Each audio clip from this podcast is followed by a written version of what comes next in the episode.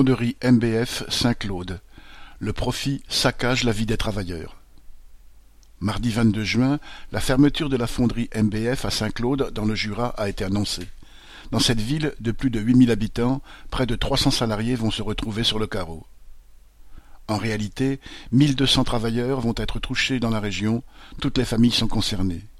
Citation. Six ans que je suis dans cette boîte. Les politiques disent qu'on n'est pas assez mobile. Moi, je l'ai fait. La mobilité, je connais, j'ai fait 700 bornes. Pour quel résultat? Pour une fermeture. Vous nous prenez pour qui? disait un travailleur en colère. En France, treize mille cinq cents travailleurs des fonderies travaillant pour l'automobile sont menacés. Ceux des fonderies de Bretagne ont fait quarante jours de grève. Ceux des fonderies du Poitou se sont aussi mobilisés.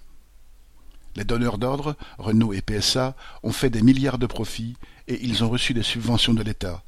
Ils les ont empochés et les licenciements continuent sur leur site et chez les sous-traitants.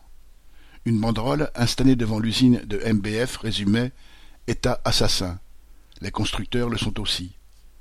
Cette colère ne doit pas rester isolée à une entreprise. Tous les travailleurs sont attaqués, tous doivent s'organiser pour que ces milliards servent à garantir tous les emplois et tous les salaires. Correspondant Hello.